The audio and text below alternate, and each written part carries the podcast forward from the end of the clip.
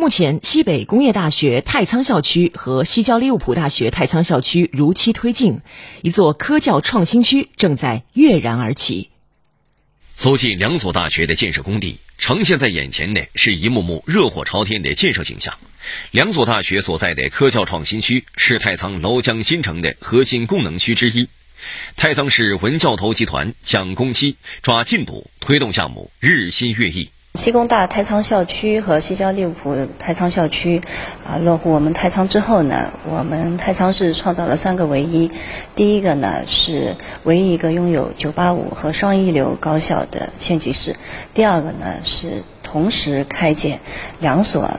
整建制大学的这样一个县级市，第三个的话是，呃，我们两所大学是唯一一个在大学还没有建成，但是已经提前三年就已经开始招生的这样子的一个项目。西工大太仓校区启动区于二零一九年八月开工建设，一期工程计划今年七月建成，九月开学投用。目前项目所有单体均已封顶，内外装饰施工、市政工程全面铺开。